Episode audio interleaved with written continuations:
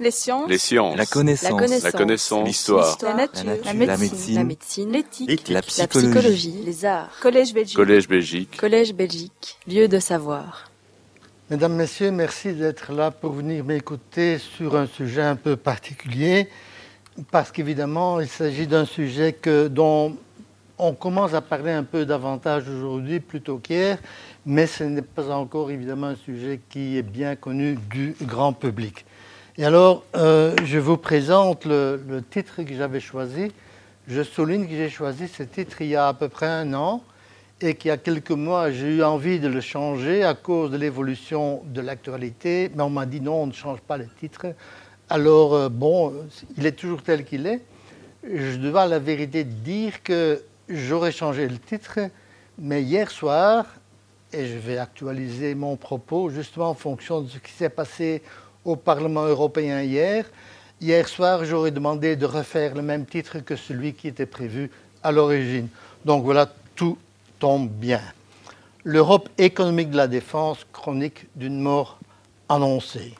Alors, chronique d'une mort annoncée, les cinéphiles d'entre vous savent qu'en 87, il y a un film franco-italien, ou italo-français plus exactement, euh, qui avait le même titre avec euh, des acteurs bien connus, Gian Maria Volonte et Anthony Delon, et accessoirement aussi euh, Ornella Botti.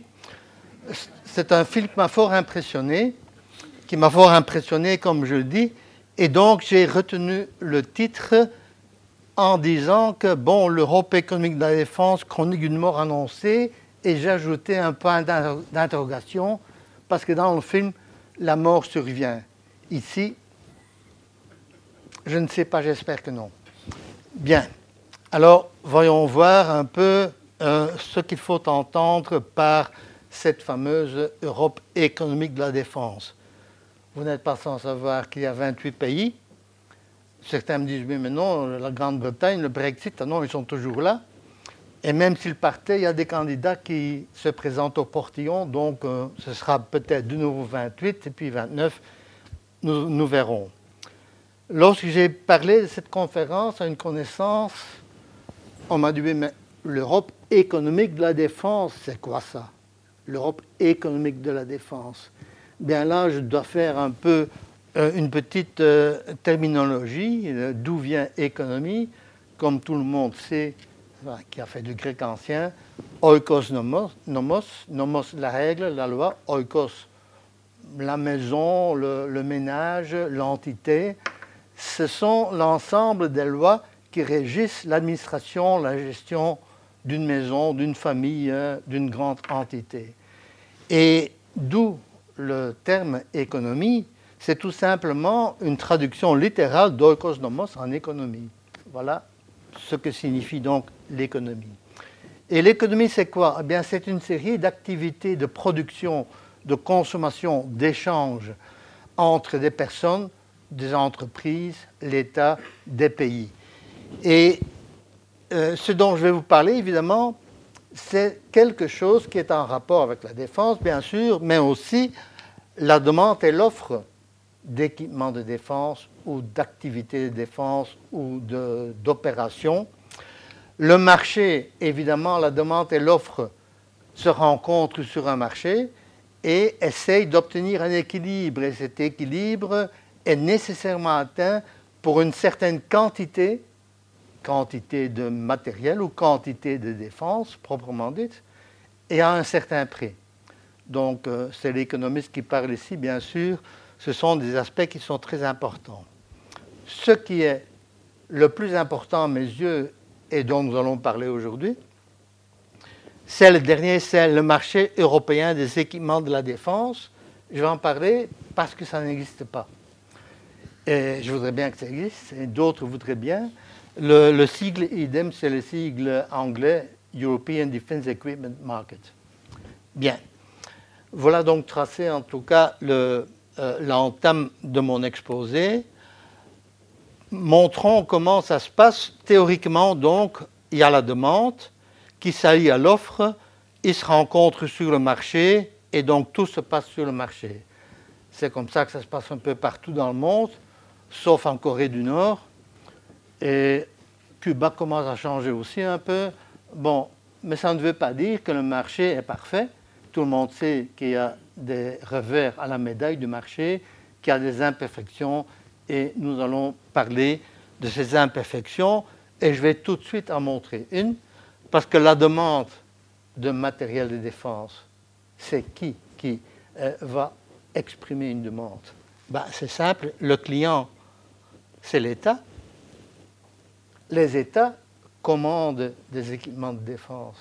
Et l'offre, c'est qui ben, Ce sont les industries de défense pour faire cette fameuse, pour essayer de faire ce fameux marché européen. Bon. Alors, le chemin vers ce marché européen est très difficile, très ardu, notamment parce que de côté de la demande, il y a l'État.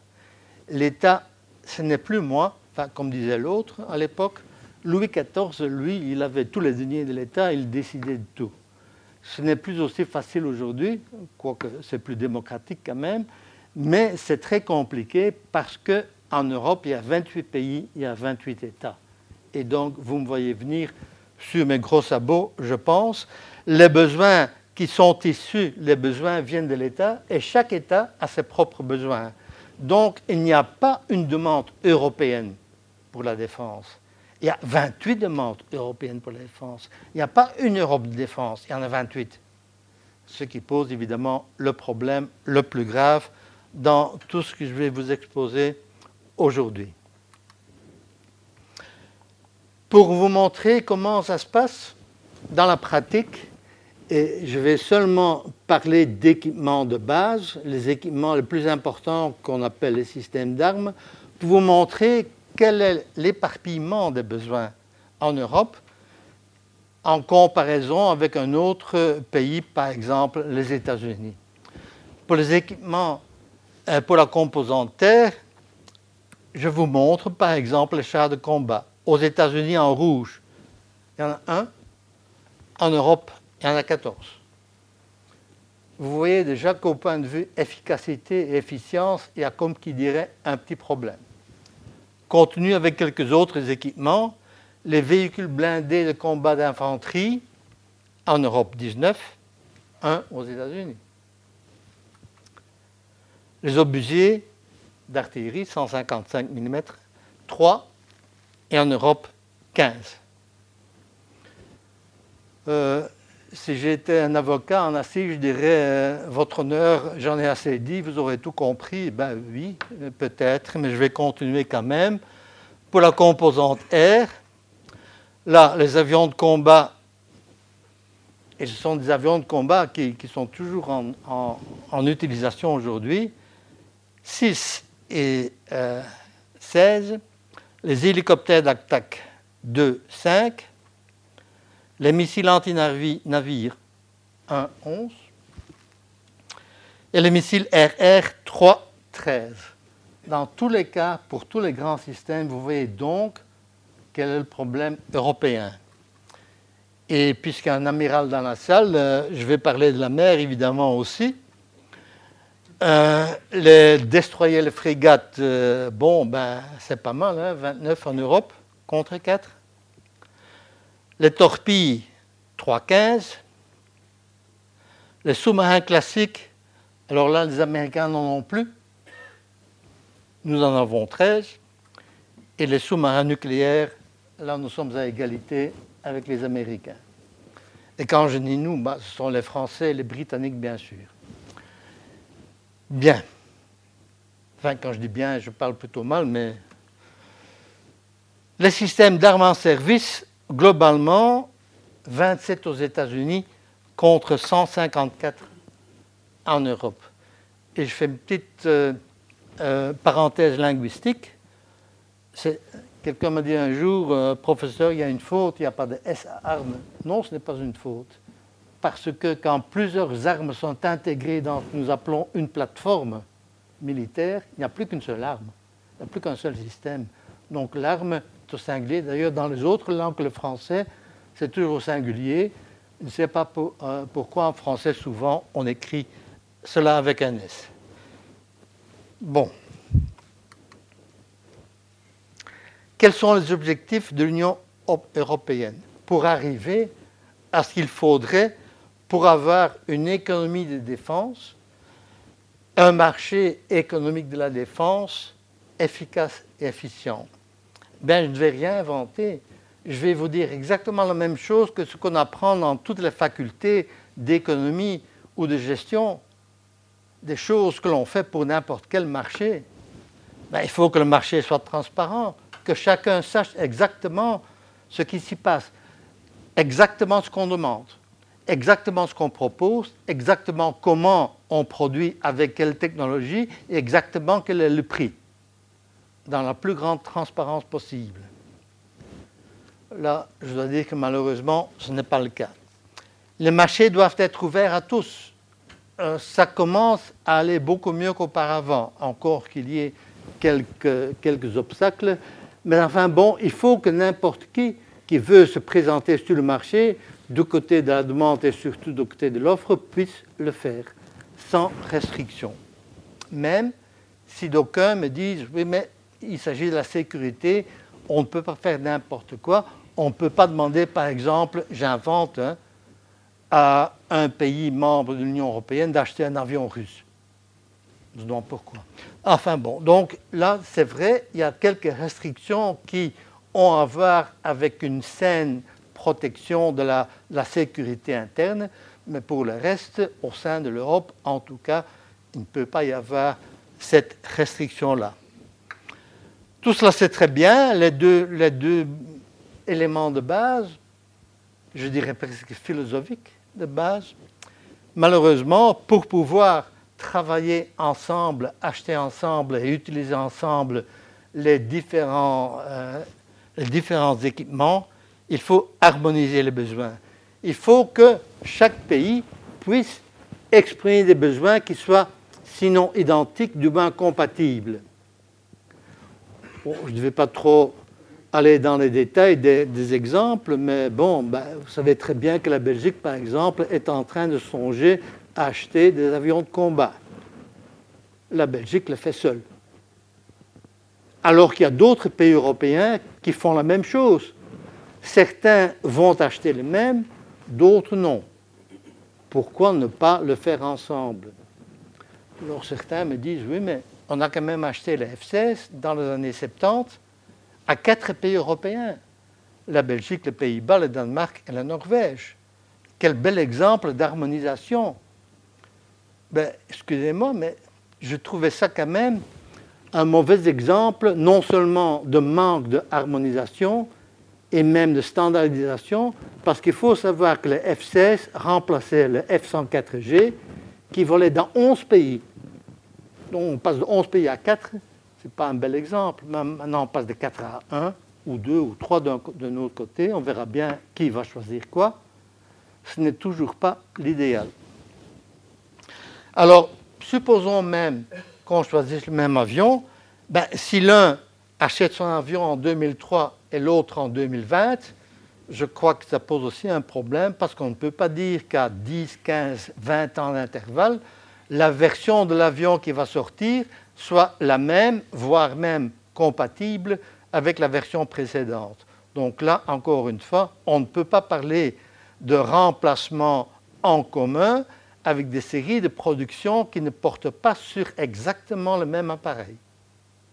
Et donc, quand on dit série de production, au plus long que la série, ou meilleures seront les économies d'échelle, ben en Europe, euh, je m'excuse, mais l'Europe connaît les déséconomies d'échelle. Voilà encore un problème important.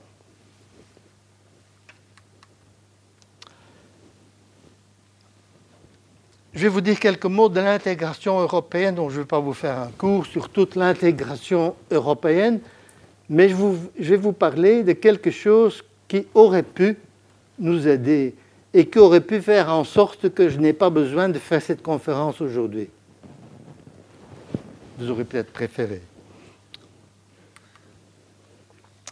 Si on commençait à faire l'Europe et si on commençait par le charbon et, l'acier. Bon, vous verrez, je suis un fan de Kroll, euh, j'aime bien ses dessins. Bon. Eh bien, on a commencé par le charbon et l'acier, en effet, par le traité de Paris en 1951. Et c'était la première communauté européenne euh, qu'on ait mis sur pied avec les pays fondateurs, comme on dit, donc les six pays que voilà, le Benelux, la France, ce qui est important, l'Allemagne et l'Italie, les ennemis de la guerre.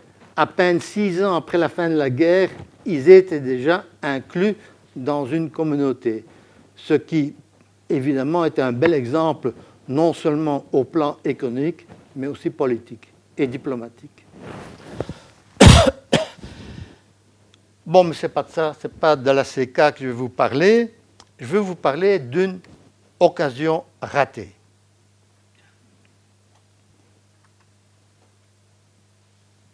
La CED, la communauté européenne de défense.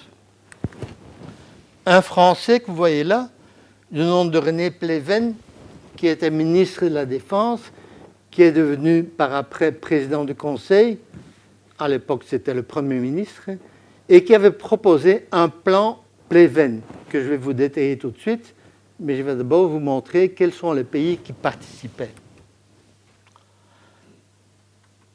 Les mêmes, les pays fondateurs de la CECA, et là vous voyez que j'ai le drapeau français entre parenthèses, vous verrez tout de suite pourquoi.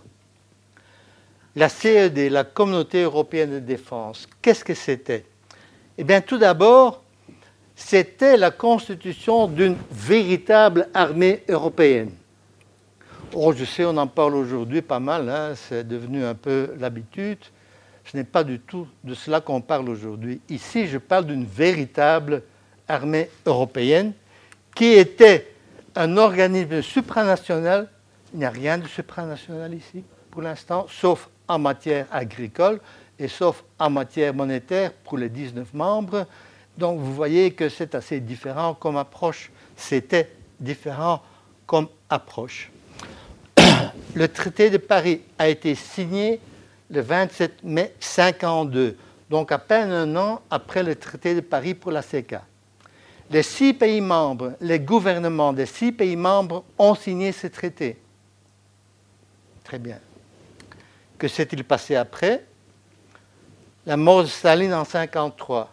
vous allez me dire, qu'est-ce que Staline a à voir avec cela? Ah, ah, Vous verrez. Et un deuxième élément, événement, la déroute de l'armée française à Dien Bien Phu, en Indochine. Et c'est cela qui a coulé la CED. Pourquoi? Eh bien, en 54, au mois d'août 54, le traité devait être ratifié par le Parlement français. Les cinq autres pays avaient déjà ratifié le, traité. Donc là, tout le monde se disait, ça y est, on aura une CED. En août 54, il y a un changement de gouvernement.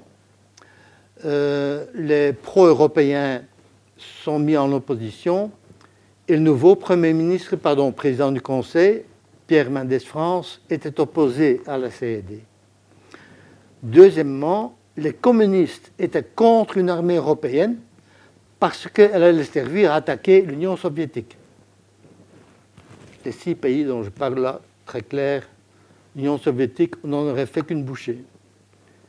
Deuxième, donc euh, avec Staline mort, ben, c'était l'occasion pour profiter de l'instabilité, euh, soviétiques pour les attaquer avec cette armée européenne. Deuxième élément, la défaite de l'armée française à Dien Bien Phu. Les gaullistes, le général en tête, disaient ah oui mais non, si maintenant on va dissoudre l'armée française dans une armée européenne, c'est une insulte pour nos soldats c'est une insulte pour cette belle armée, etc. Bon, vous savez comment il parlait, je vous ai compris. Euh, c'est une véritable insulte, donc je suis contre. Et donc, euh, le jour même, le 30, euh, le 30 août 1954, au vote de l'Assemblée nationale, les gaullistes et les communistes ont ensemble voté contre ce plan. Gaullistes communistes Il n'y avait pas plus d'opposition possible euh, dans le Parlement français de l'époque, mais là, étaient bien d'accord. Ils ont donc torpillé cette CED, et quand le vote était connu, les communistes se sont levés et les gaullistes se sont levés. Ils ont chanté la Marseillaise. Bien. Je, à l'époque, malgré ce que vous voyez, j'étais encore trop jeune pour m'en rendre compte, mais enfin, j'aurais été fort, Marie, d'avoir euh, euh, vu cette, ce résultat. Bon, vous savez qu'en 1957, le traité de Rome a institué deux autres communautés dont je ne vais pas parler tout de suite, en tout cas pas directement, mais dont nous aurions pu avoir en 58, dès 58, quatre communautés, dont une qui était supranationale, la CED. L'armée européenne aurait eu un seul commandant en chef. Il y aurait eu un seul ministre de la Défense européen. je vous pose la question, vous qui suivez l'actualité, vous verriez ça aujourd'hui? Un ministre européen quel qu'il soit, pour quoi que ce soit, mais pour la défense, sûrement pas. De Gaulle avait déjà dit une armée européenne, oui, mais elle devrait être, elle devrait être commandée par un général français, bien sûr. Bon.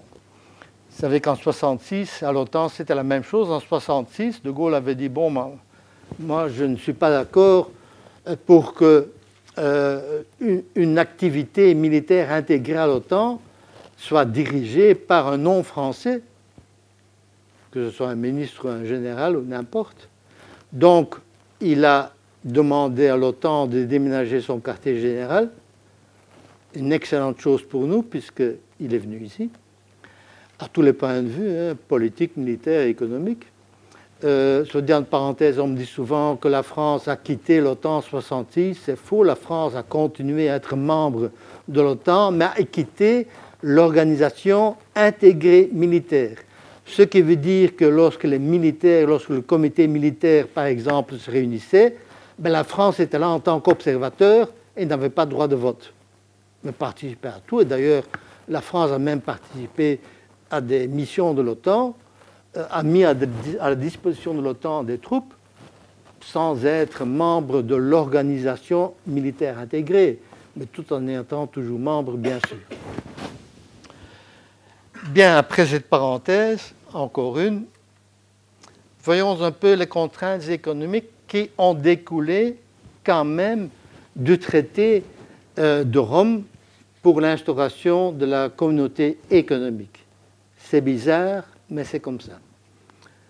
La communauté économique, je vais être très elliptique ici, visait à ouvrir les frontières à commercer le plus possible entre tous les pays membres et a donc essayé d'arriver à une union économique.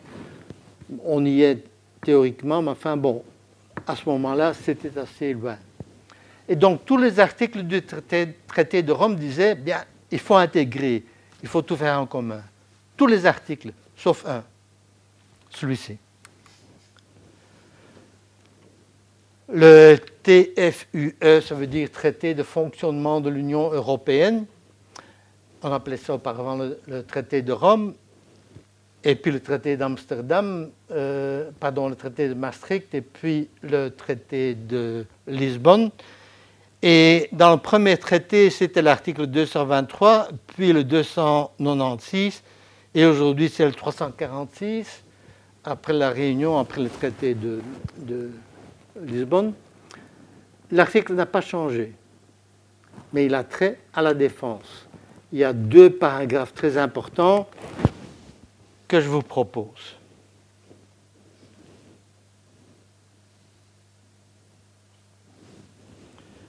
Ça veut dire, mesdames, messieurs, que tous les autres articles du traité de Rome sont nuls et non avenus pour ce qui concerne la sécurité, donc la défense. Deuxième alinéa.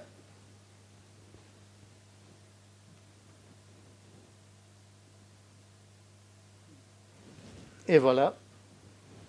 La production et le commerce donc demandent, offrent. Cela a permis à tous les pays, les grands en premier lieu, mais aussi les pays, les, petits pays à faire du protectionnisme, à protéger sa propre production, qu'elle soit grande ou petite ou marginale, contre la concurrence des autres partenaires d'une communauté économique. On nous justifiait cela en disant oui, mais quand même, il faut faire attention, nous sommes en guerre froide, on ne peut pas faire n'importe quoi. Ok.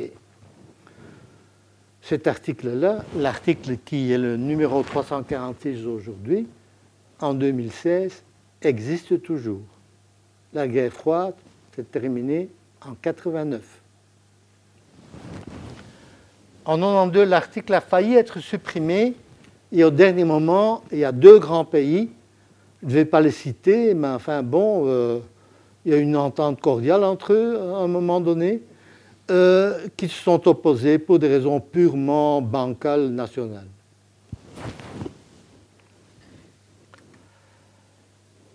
Il y a eu le traité de Lisbonne en 2007, et ce traité m'a fait plaisir parce que ce traité a instauré une, pardon, une PSDC, une politique de sécurité et de défense commune. C'est la première fois que dans un traité, on parle de politique de défense, de sécurité et de défense commune, comme la politique agricole commune, comme la politique monétaire commune. Et donc, auparavant, on parlait d'initiative, de défense, etc. Non, ici, une politique. Donc, dans le traité, sur papier, c'était parfait. C'était parfait en 2007. C'est toujours parfait aujourd'hui, mais j'attends toujours. J'attends toujours. Enfin bon, il faut en parler. Il faut en parler parce que je vais de nouveau vous montrer les deux articles, de les deux alinéa de l'article 346, dont je ne change pas un mot, mais où je vais changer la couleur de certains termes. Et vous aurez compris que politiquement, diplomatiquement, tout change ou tout peut changer. Toujours le même article.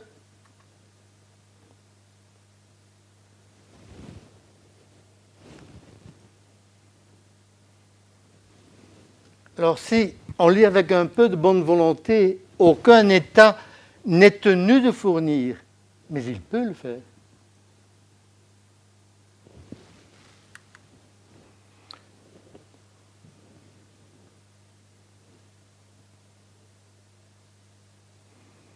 Tout État membre peut protéger, mais ne doit pas le faire.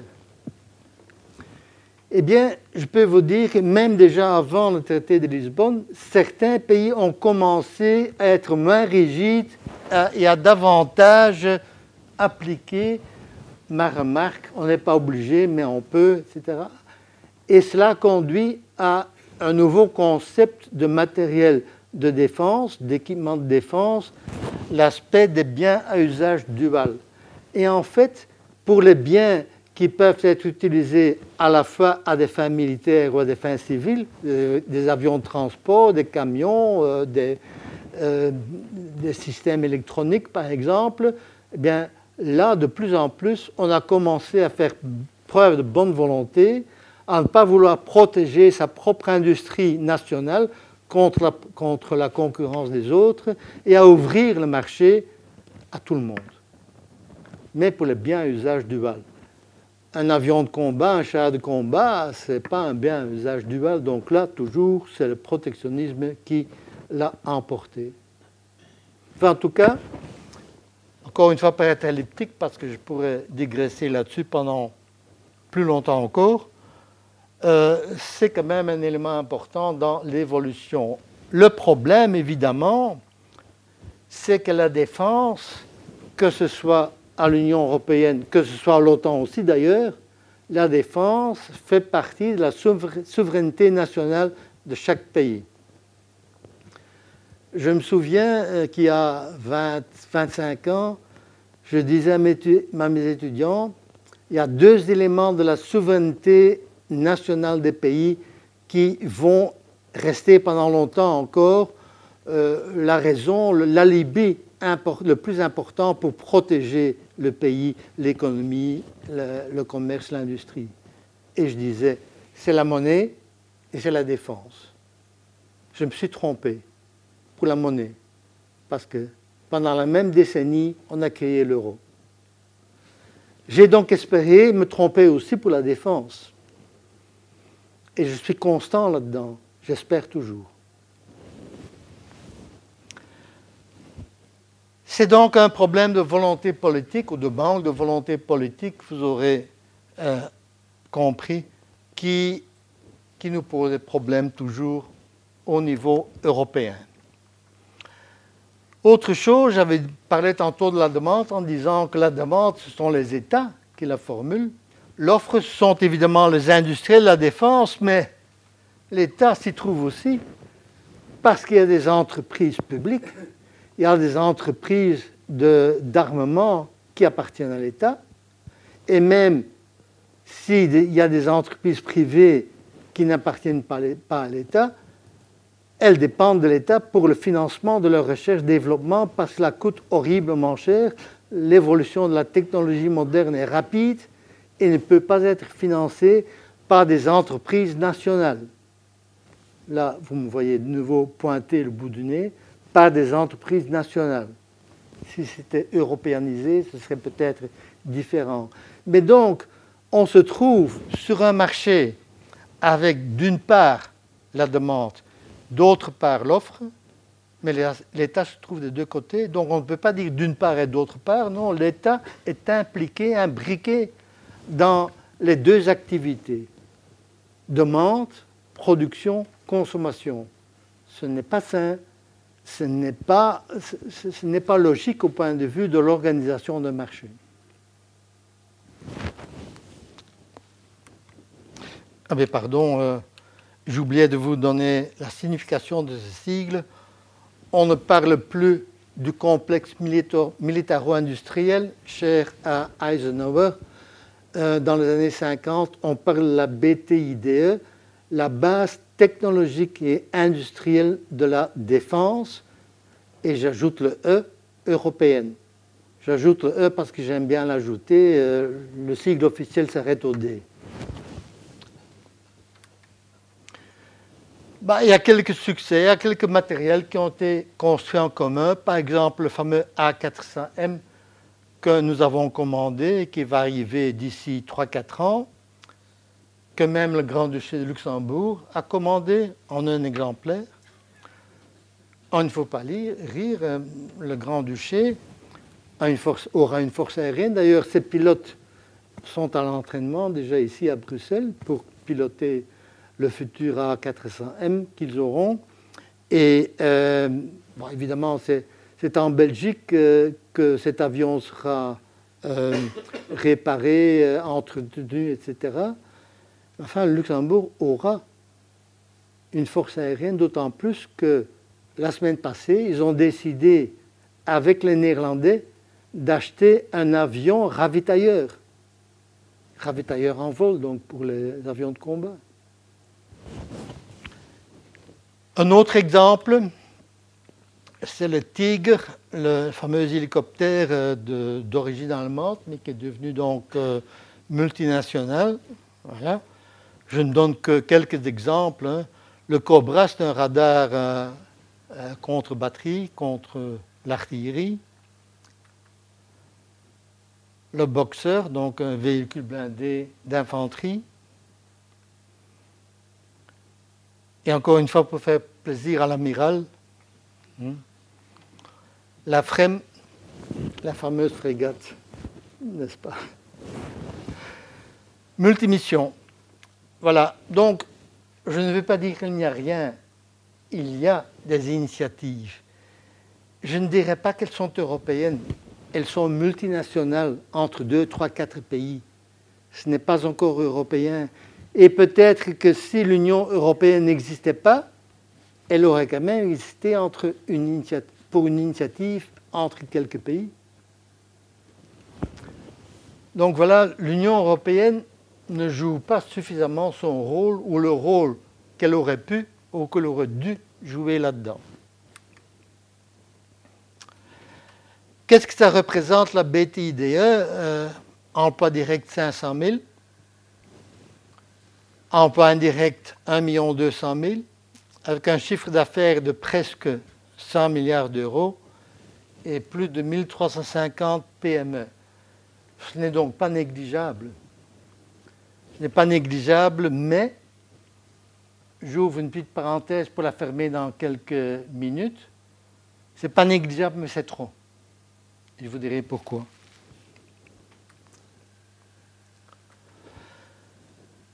Quelques exemples de pays, je ne vais pas tous les citer, mais ce sont les pays les plus représentatifs, qui sont capables de construire des systèmes d'armes complets et autonomes, pouvant fonctionner de façon autonome. Deux pays seulement. Des systèmes toujours importants, mais incomplets, avec quatre pays, donc, y compris donc la Suède, euh, ce qui euh, est intéressant quand même à souligner parce que la Suède est toujours un pays neutre, mais est tout à fait impliqué dans les activités européennes de défense dont je parlerai tout à l'heure. Alors les pays qui se sont spécialisés dans certains euh, domaines particuliers, avec, euh, bon c'est en même temps un, un, coup de rappel pour les drapeaux nationaux évidemment, à part la Finlande, vous avez l'Autriche. Alors il y a des industries peu développées qui, ne sont capables que de fabriquer quelques composants ou sous-systèmes. Voilà le Danemark, la Grèce et le Portugal. Alors quelques pays qui n'ont pas du tout de production d'armement, le Luxembourg et l'Irlande. Voilà quelques exemples.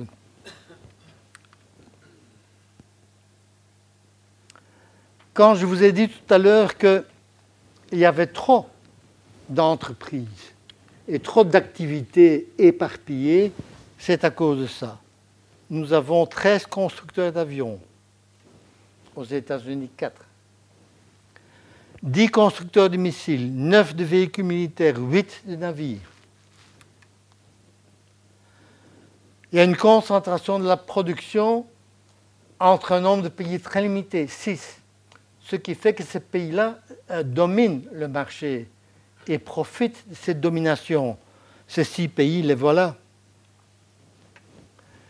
Et donc, on a eu des exemples, surtout dans les années 90 et dans la première décennie de ce siècle, où il y a eu des collusions entre les grands pour encore obtenir davantage d'activités, même en, en sous-production, euh, par rapport aux grands de systèmes moins importants. Ce qui fait qu'en fin de compte, 87% de cette production pour la défense est concentrée là-bas. On ne peut pas dire, on ne peut pas parler d'un marché concurrentiel. Et enfin, à cause de tout cela, à cause de cette euh, concurrence, il y a une surcapacité importante avec, je le disais tout à l'heure, des déséconomies d'échelle. Nos matériels coûtent horriblement plus cher que ceux des Américains parce que les séries de production seront trop courtes, trop petites et parce qu'il y a trop de concurrence. Ne me faites pas dire ce que je ne dis pas. Un économiste est pour la concurrence. Sur un marché, il faut la concurrence. Et je suis opposé à toute toute forme de, monopole, aussi dans le domaine de la défense. Mais évidemment, lorsqu'on voit le gaspillage, lorsqu'on voit tout ce qui se passe, y compris, il ne faut pas l'oublier, les coûts de recherche-développement, alors il faut, il faut moins éparpiller. Alors on me pose parfois la, parfois la question, bon, par exemple, pour un avion de combat, combien de constructeurs? Un seul? Deux? Eh bien, écoutez, moi je vous dirais ceci. On n'a pas tellement l'expérience en Europe, vu que nous partons de très loin, de trop loin. Mais je dirais ceci, laissons faire la concurrence jusqu'à la production d'avions euh, de démonstration, donc euh, des avions prototypes qu'on montre en démonstration devant des clients éventuels. Et laissons tous euh, se faire la concurrence normalement. Mais une fois que c'est fait, alors il faut choisir. Alors on peut en choisir un seul. Et la production en série se fera sur un seul avion. se, se ferait dans ce cas-là pour un seul avion. Est-ce que ça veut dire que les autres constructeurs vont en faillite? Ben non, nous ferons comme les Américains. Quand un producteur américain gagne le marché, il engage l'autre comme sous-traitant. Sous-traitant au pluriel. Et c'est ainsi qu'il ne faut pas oublier que les grands systèmes d'armes, pour les développer, ça dure 10, 15, 20 ans selon le système. Et donc pendant tout un temps, il faut continuer à faire fonctionner la recherche-développement et la production également.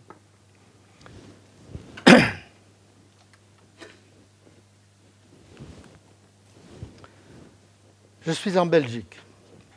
La Belgique est championne du monde, non pas de football, pour les compensations économiques. Euh, quand j'ai fait ma thèse de doctorat, dans les années 70, je parlais déjà de ce que j'observais sur le terrain des compensations économiques et je n'aimais pas. Et je n'aimais pas et j'étais contre et je le disais et je le publiais et tout le monde était contre moi parce que tout le monde, les politiques, les militaires, les économistes disaient ben non, les compensations nous permettent de profiter d'un achat en recevant en retour des commandes dans nos industries. C'est pas bien ça, si c'est très bien. Sauf que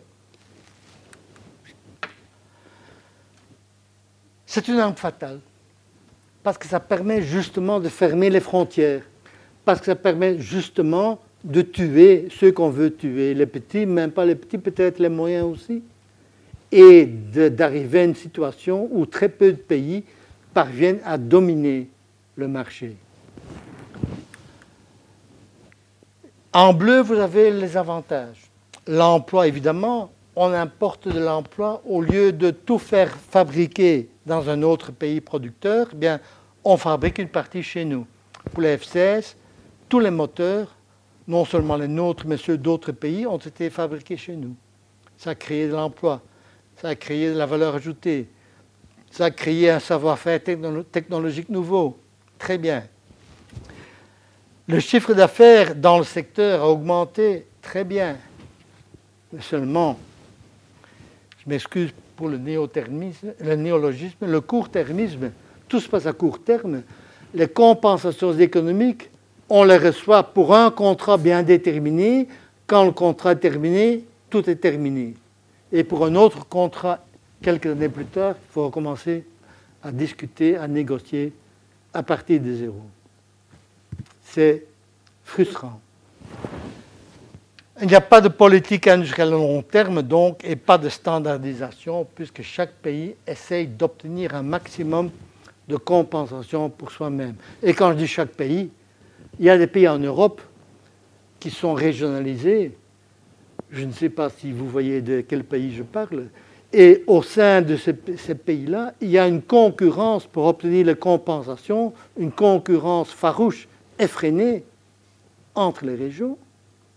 Il y a même des régions qui disent, oui, mais si en achetant cet équipement-là, moi, moi, région une telle, je n'obtiens pas 70% de compensation, alors on n'achète pas cet avion. Oh, j'en ai dit trop. Alors bon, on achète un avion militaire, non pas pour satisfaire les besoins de l'armée, mais pour satisfaire les besoins des compensations économiques d'une région. Où est la logique? Bien, je suis un peu plus à l'aise pour en parler aujourd'hui parce qu'au fil du temps, eh ben, de plus en plus de gens se sont dit oui, en fait c'est vrai, et surtout depuis la fin de la guerre froide et aujourd'hui, dans les années 90, euh, c'était un sujet très couru dans les colloques internationaux d'économie et de défense. Et bon, j'ai pu voyager un peu et raconter un peu ce que j'en pensais dans beaucoup de pays. Et aujourd'hui, pour les économistes, c'est très clair. Pour les politiques, ça commence aussi, pour les militaires aussi. Mais ce n'est pas fini. En 2009, les offsets, c'est le terme anglais pour compensations économiques, ont été proscrits par une circulaire de la Commission européenne. Alors là, quand j'ai entendu cela, j'ai évidemment été très content, mais il y a une petite restriction, c'est que un pays peut toujours faire appel à des compensations, donc au protectionnisme, disons-le comme c'est, si on n'est pas peur, c'est un missile nucléaire, mais si la sécurité stratégique du pays dépend de ces compensations. Bon. Je ne vais pas vendre de, secrets aujourd'hui, mais il faut savoir qu'un certain nombre de pays européens qui sont en train d'essayer de se décider pour acheter un avion de combat, je ne parle pas seulement de la Belgique, il y en a plusieurs, essayent de trouver un moyen de faire accepter par la Commission européenne que l'achat de cet avion-là, qui soit dit entre parenthèses va amener du travail dans l'industrie nationale, est essentiel pour la sécurité stratégique du pays. Je suis très intéressé par cela parce que dans ces pays, vous en avez des très grands comme le Danemark, comme la Belgique, etc. Comment va-t-on expliquer cela à la Commission européenne? Le Danemark a été le premier pays à poser la question il y a près de deux ans. La Commission européenne n'a pas encore répondu pour dire que l'argument danois serait acceptable ou pas. Donc, sait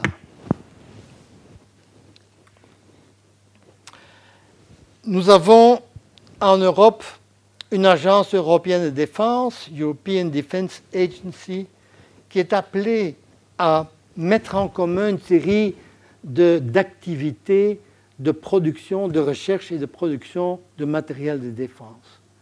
Excellente initiative. Il y a des coopérations avec d'autres institutions, l'Agence spatiale européenne, je passe rapidement, avec l'OCAR, euh, l'OCAR qui est la seule institution euh, où il n'y a qu'un seul sigle, il est francophone, l'Organisation conjointe de coopération en matière d'armement, euh, et l'EASA, c'est pour la sécurité aérienne. Bon, ces coopérations sont appelées à se développer, et spécialement, mon espace serait que l'Agence européenne de défense fusionne avec l'OCAR pour que l'on puisse établir sur le terrain une véritable agence d'achat en commun d'armement. Nous en sommes encore loin, malheureusement. Mais quel est l'avenir de l'AED Eh bien, le problème, c'est qu'effectivement, le but, c'est de combler les lacunes capacitaires, c'est-à-dire le matériel, les équipements qui nous manquent, qui nous ont empêchés dans les grandes interventions à l'étranger dans le passé, comme en 2011, au-dessus de la Libye. Euh, la campagne libyenne, je vous le rappelle, a commencé le 20 mars 2011 euh, sous l'égide de la France qui avait pris l'initiative, la Grande-Bretagne et les États-Unis. Il y a donc eu des opérations aériennes. Après quatre jours, les États-Unis se sont retirés en disant Bon, non, on a trop à faire partout dans le monde, on vous laisse faire. Et l'initiative, le commandement a été cédé à l'OTAN, aux pays européens de l'OTAN, entendons-nous eh bien, on s'est rendu compte que tout ce qu'on pouvait faire, c'est voler éventuellement de façon tactique euh, sans avoir tout le renseignement nécessaire, mais sans la logistique américaine, sans le renseignement américain, sans le satellite américain, on n'était nulle part.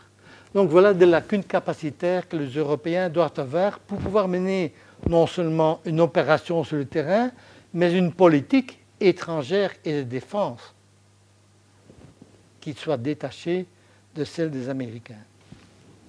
Ok, c'est très bien, mais seulement il y a des problèmes. Et les problèmes, ben, c'est très clair. Aucun gouvernement n'est obligé de suivre. Donc chaque gouvernement conserve sa souveraineté. D'autre part, s'il y a effectivement, comme je l'ai montré, des coopérations, ces coopérations sont B trilatéral, quadrilatéral parfois, mais pas multilatéral comme il le faudrait. Et donc, ce sont toujours les États qui décident de tout. Il faut savoir aussi que les moyens de l'AED sont largement insuffisants. 30 millions et demi d'euros, ce n'est rien, ça, mesdames, messieurs. Et les trois quarts sont les frais de fonctionnement du personnel.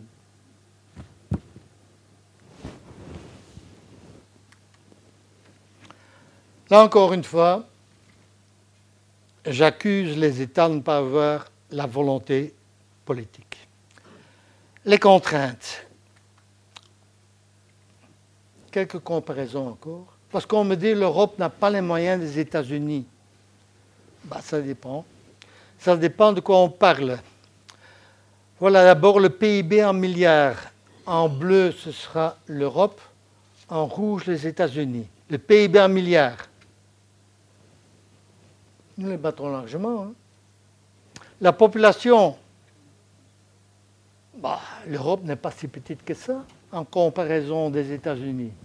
Sauf si on parle d'autre chose, évidemment, comme par exemple les dépenses de défense par rapport au PIB en pourcentage. C'est un, un taux qui montre très bien quel est le fardeau économique de la défense. Parce qu'en pourcentage, ça veut dire que la défense pèse sur l'économie, donc sur tout ce que l'on produit. Bien là, évidemment, la tendance est tout à fait différente. Pour ce qui concerne les dépenses de défense par tête, c'est la même chose. Une autre statistique, les catégories budgétaires en pourcent, c'est-à-dire les différentes catégories de dépenses, personnel, fonctionnement, capital. Regardez, en Europe, nous dépensons nos budgets de défense pour une part très large, beaucoup trop large pour le personnel. C'est le cas en Belgique notamment aussi, 68%. Et donc là, nous battons entre guillemets les Américains, mais pour le fonctionnement, donc l'entraînement, les manœuvres, les opérations, nous en faisons beaucoup moins. Pour le capital, c'est-à-dire l'achat d'équipements aussi, ben ça sont les divers, n'en parlons pas. La répartition du personnel, ben, ça, c'est très intéressant, mesdames, messieurs. Euh, je commence euh, en 2006. Les derniers chiffres qui ont été consolidés datent de 2011, mais les tendances sont les mêmes. Voilà, le personnel total pour la défense, eh bien, en 2006, nous avions plus de personnel à la défense que les États-Unis. Là aussi, ça fluctue un peu chez eux. Mais j'attire votre attention ici dessus nous avons davantage de militaires en Europe que les États-Unis. Les États-Unis ont davantage de civils qu'en Europe. Donc on a davantage de militaires. Et nous ne les déployons pas comme les États-Unis un peu partout dans le monde. Nous ne sommes pas les gendarmes du monde. Les États-Unis de moins en moins, mais bon. Alors, euh, le nombre de troupes déployées, ben, c'est logique, hein, la conséquence est logique, voilà. Là, vous avez les totaux, ici le pourcentage. Alors bon, on dépense beaucoup pour la défense, beaucoup trop si on regarde chaque nation en particulier, pas si on regarde l'Europe en tant que telle. Et ce qu'on dépense va trop vers le personnel. Euh, si un délégué syndical se trouve dans la salle, euh, qu'il ne se méprenne pas, hein. je parle au niveau tout à fait macroéconomique, je ne veux pas mettre à la porte quelque personnel que ce soit et ne veux pas les mettre à la pension trop tôt, ni trop tard d'ailleurs.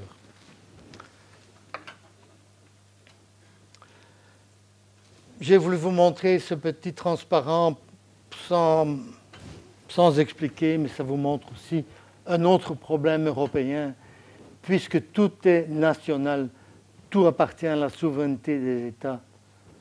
Ceci est la conclusion. Voilà institutions dont certains pays sont membres et d'autres pas, qui s'occupent de toute la défense pour une raison ou une autre. Voilà, c'est extrêmement compliqué et donc on ne comprend pas. Et donc l'efficience et l'efficacité, euh, on doit les chercher, on doit les chercher très loin. Euh, un exemple, puisque les avions de combat on en parle beaucoup, bien trois avions européens, le Saab Gripen, on en fabrique 204 et on en a vendu jusqu'à présent 242, le Rafale de Dassault, l'Eurofighter, le, Typhoon.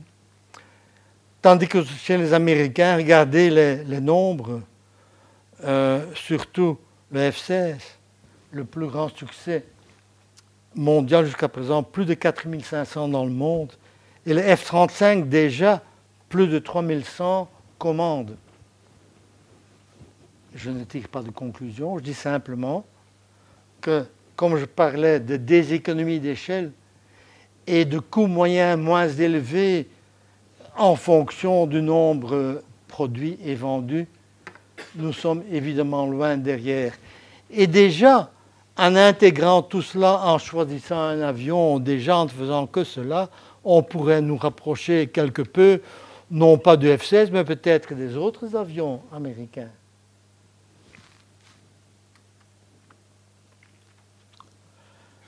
Si vous reconnaissez le premier président du Conseil européen, à l'époque euh, encore Kroll, hein. bon, bien, il va bien falloir y aller.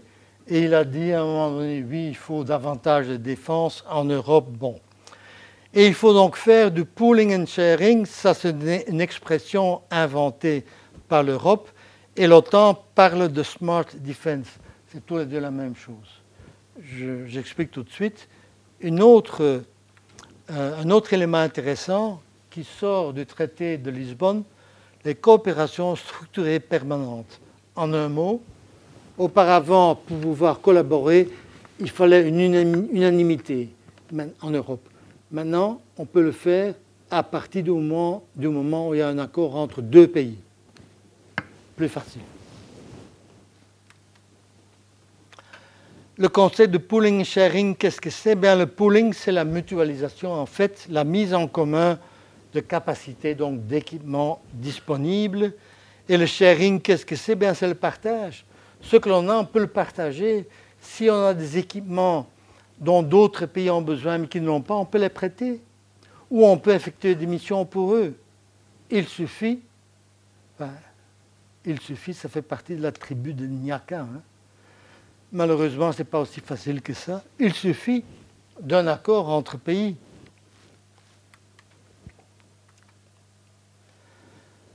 Ce ne sont pas des opérations qui tombent du ciel il faut de nouveau des décisions et donc des volontés politiques. Je sais qu'ils insistent beaucoup là-dessus, mais malheureusement, la contrainte, c'est cela. Je parlais d'occasions manquées pour euh, la CED. Eh bien, il y a en 2012 une autre occasion manquée. EADS, c'était le résultat d'une fusion d'entreprises de production de matériel aéronautique et euh, électronique. Euh, c'était déjà une fusion EAD, c'est European euh, Aeronautical Defense Systems, qui était devenue une entreprise européenne et qui voulait fusionner avec BAE Systems, British Aerospace Systems. C'est assez important à souligner parce que les Britanniques, qui, vous le savez, se tournent plus volontiers vers les États-Unis, étaient d'accord pour créer une grande entreprise européenne. Une grande entreprise européenne plus grande que Boeing. Un véritable géant. Il y a eu des pourparlers secrets pendant huit mois. Les politiques des pays concernés avaient donné leur accord. On avait convoqué les premiers ministres de ces pays-là pour la signature de contrats de fusion. On avait convoqué la presse.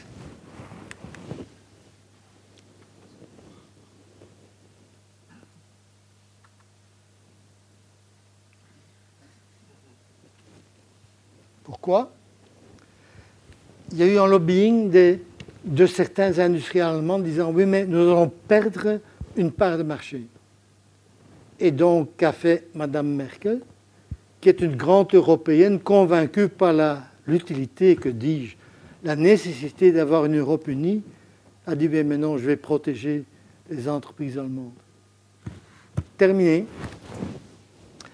Terminé. On a donc perdu une belle occasion pour avoir une industrie au moins aérospatiale intégrée et une véritable BTID, base technologique et industrielle de la défense européenne, et plus une juxtaposition de BTID nationale. Bon, en 2014, il y a eu une, une restructuration. EADS a disparu. Il est devenu Airbus Group avec trois parts, Airbus, euh, notamment les avions civils, Airbus Defence and Space et hélicoptère. L'ancien Eurocopter est devenu donc Airbus Hélicoptère.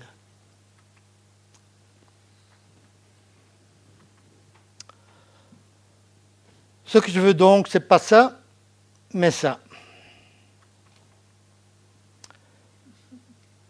Alors là, évidemment, euh, j'actualise. J'aime bien le dessin, il est faux évidemment parce que ce n'est pas une étoile qui disparaît, parce qu'il n'y a, que 12 étoiles. Le symbole de la perfection, c'est le cercle, et il y a 12 points dans le cercle pour déterminer le cercle. Donc ce n'est pas toute une étoile qui disparaît, mais enfin, bon, le dessin était parlant, je trouve. Et alors, évidemment, euh, le, problème était de savoir si on allait avoir un Brexit relativement entre amis ou très dur. Là, pour Mme Merkel, c'était dur. Hein. Vous voyez là, Cameron qui commande un café, eh ben, on fait payer, évidemment. n'est pas fini. Theresa May, première surprise, aux affaires étrangères, vous l'aurez reconnu, l'ancien maire de Londres, celui qu'on appelle Boris Brexit, Boris Johnson, alors qu'au début de la campagne, il était contre le Brexit. Mais enfin bon, il n'y a pas que lui qui change d'avis.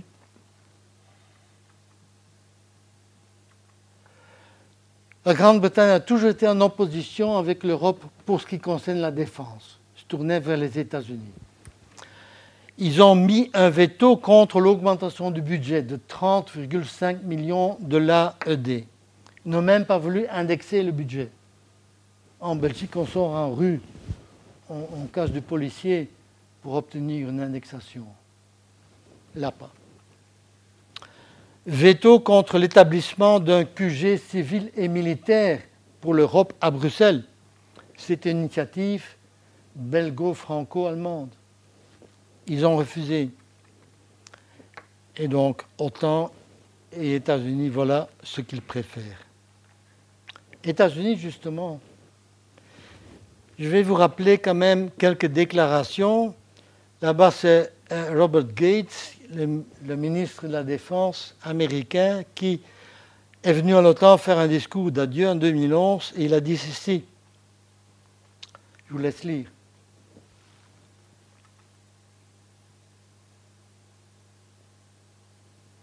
En vert, ce sont les bons, hein. ce sont les bons alliés. Et en rouge, les autres. On veut bien bénéficier des avantages, mais on ne veut pas assumer les risques et les coûts.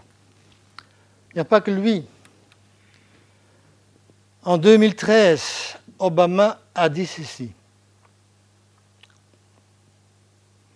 C'était la nouvelle posture stratégique des États-Unis. On se tourne vers l'Asie, la mer de Chine et le Moyen-Orient. Et donc, on délaisse un peu les, les Européens. Et alors il a dit une chose que beaucoup de gens savaient depuis longtemps, mais qui n'avait jamais été soulignée aussi clairement.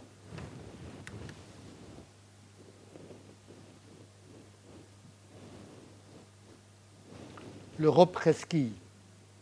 Pour les anglophones, to free ride, resquilleurs, passagers clandestins de l'Alliance. C'est fini. Il faut que l'Europe prenne ses responsabilités. Un an plus tard, la situation stratégique change. Il y a l'Ukraine, la Russie qui va faire un petit tour du côté de l'Ukraine. L'Ukraine, c'est l'Europe. C'est à la frontière de l'Union européenne. Il revient. Autre photo. Je vais d'abord vous rappeler encore une fois les deux phrases, hein, parce qu'il va dire autre chose. Il revient à Bruxelles le 26 mars, il dit ceci. Et la première chose qu'il dit, ça me fait énormément plaisir.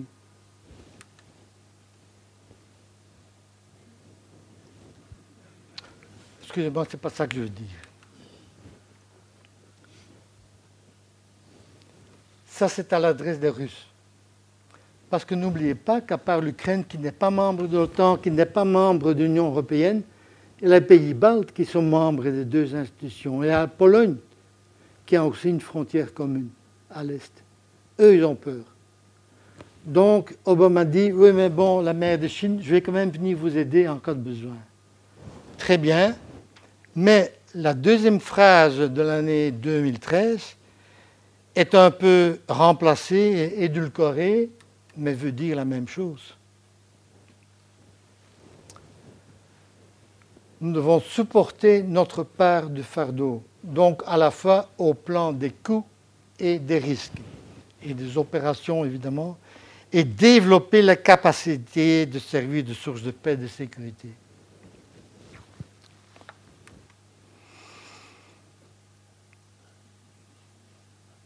J'actualise. Hein. Voilà ce qu'il a dit pendant sa campagne.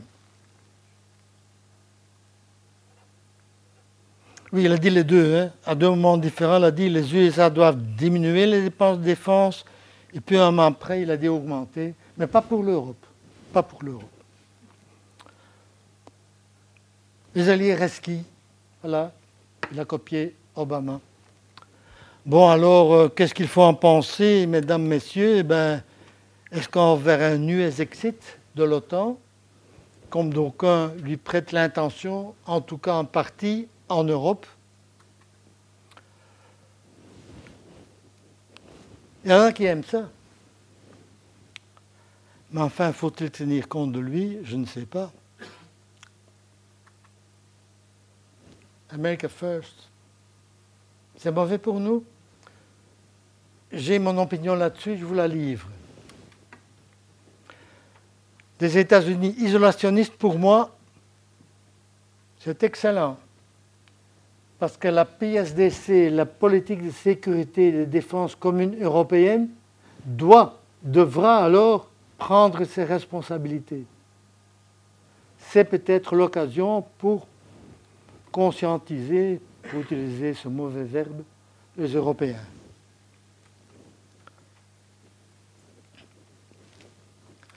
Donc relancer l'Europe de la sécurité et de la défense, une défense crédible et une certaine autonomie stratégique, une certaine, nous ne serons jamais des États-Unis euh, d'Amérique parce que nous ne sommes pas les États-Unis d'Europe. N'oubliez quand même pas.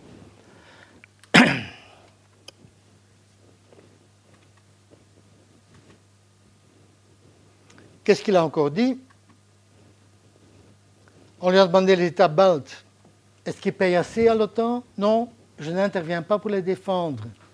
Les pays baltes ont peur. Ils sont attaqués tous les jours, pas de façon militaire, mais de façon cybernétique. Tous les jours. Le Brexit, formidable, d'autres pays vont suivre et l'Union européenne va se désagréger j'espère qu'il a autant raison pour ça que pour beaucoup d'autres choses.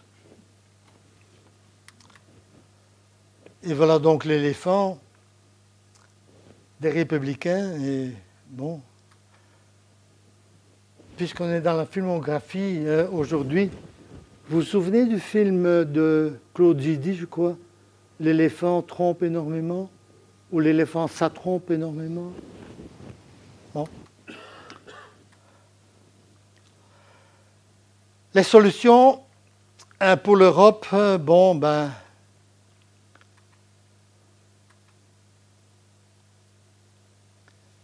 Alors là, je retourne à, une déclaration de la semaine dernière de Federica Mogherini, qui est la haute représentante pour les affaires étrangères et la sécurité en Europe, qui a dit voilà, nous aurons d'ici la fin de l'année, de cette année-ci, un plan qu'elle qualifie d'ambitieux avec les trois priorités que voilà. Pouvoir répondre aux conflits et crises externes, renforcer la capacité des équipements et protéger l'Union et ses citoyens.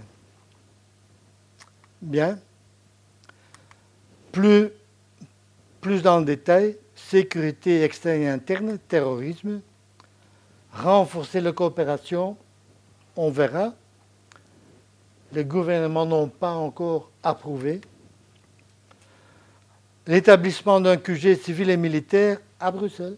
On revient avec ça. Et créer une véritable industrie européenne de la défense. Et a-t-elle dit, nous allons augmenter terriblement le budget de l'AED de 30 millions et demi à 31 millions.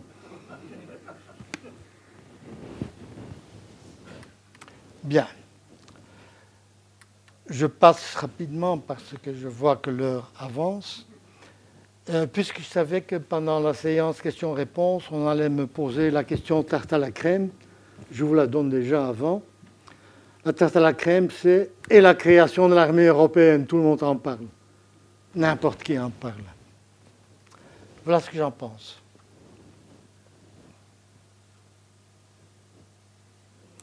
Vous reconnaissez Jean-Claude Juncker qui est spécialiste en poules. Il a dit il y a trois ans, je pense, une armée européenne? Oui, il faut ça. Mais qu'est-ce qu'on voit maintenant? L'armée européenne, telle qu'on la connaît maintenant, telle qu'elle pourrait exister demain, c'est une horde de poules. Oh non, ce n'est pas une horde de poules, c'est pire une horde de poules a davantage de capacités stratégiques que les militaires. C'était très dur ce qu'il disait. Il était dur pour le Grand-Duché de Luxembourg aussi. Il a dit, au Luxembourg, nous avons 771 militaires, ministres de la Défense compris.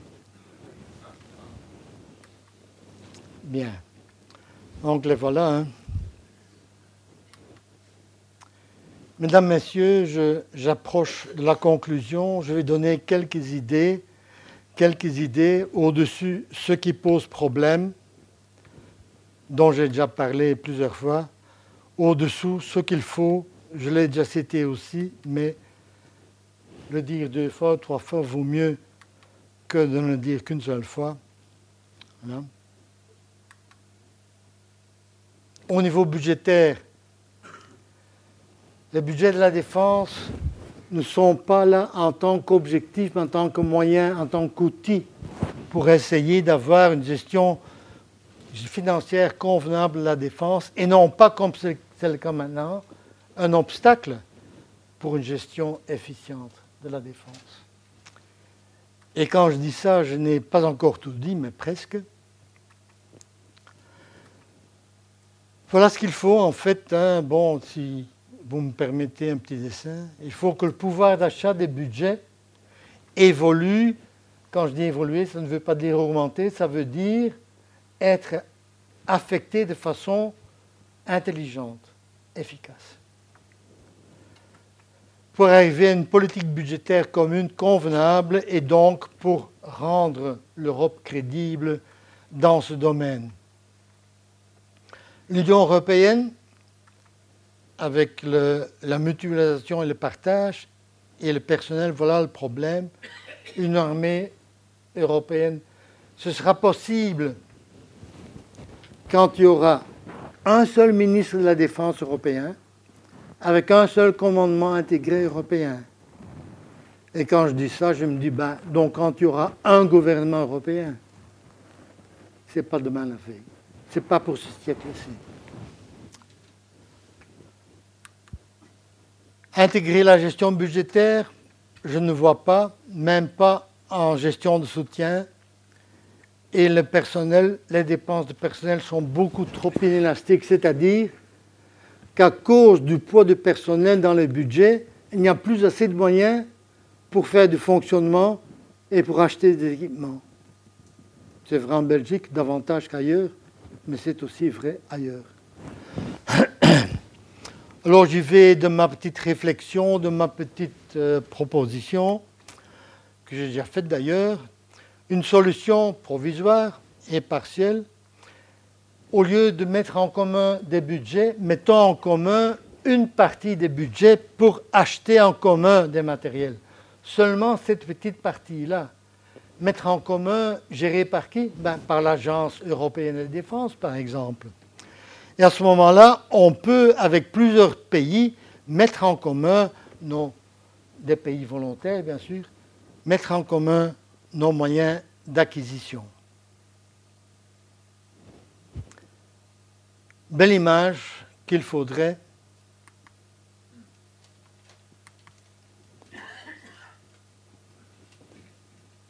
les anglo-saxons disent mutualisez, utilisez-le, ou alors vous perdez tout.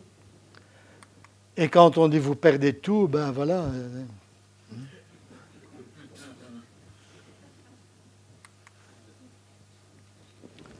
Les économistes ont la chance de rencontrer des problèmes, et surtout les économistes de la défense, qui ne peuvent pas être résolus. Je crois que j'ai tort, j'espère que j'ai tort en tout cas.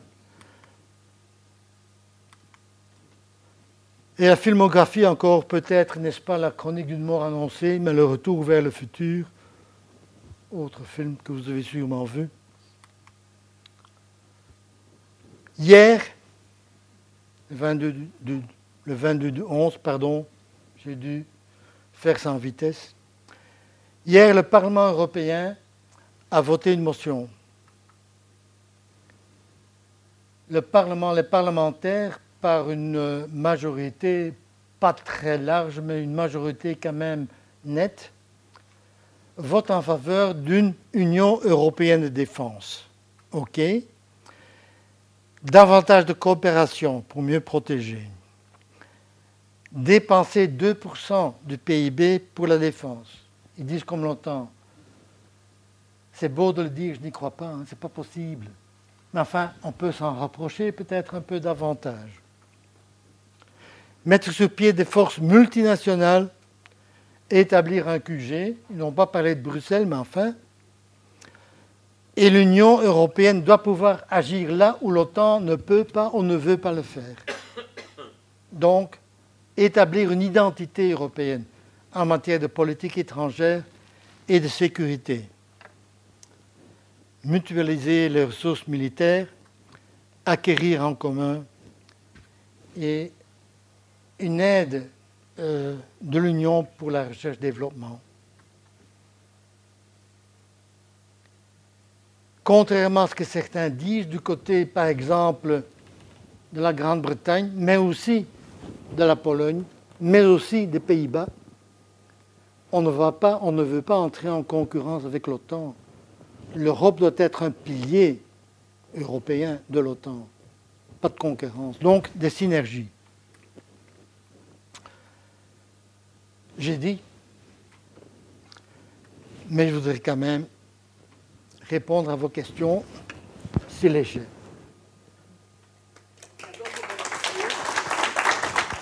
Les sciences. Les sciences. La connaissance. La connaissance. L'histoire. La, nature. La, médecine. La médecine. L'éthique. La, psychologie. Les arts. Collège Belgique. Collège Belgique. Collège Belgique. Lieu de savoir.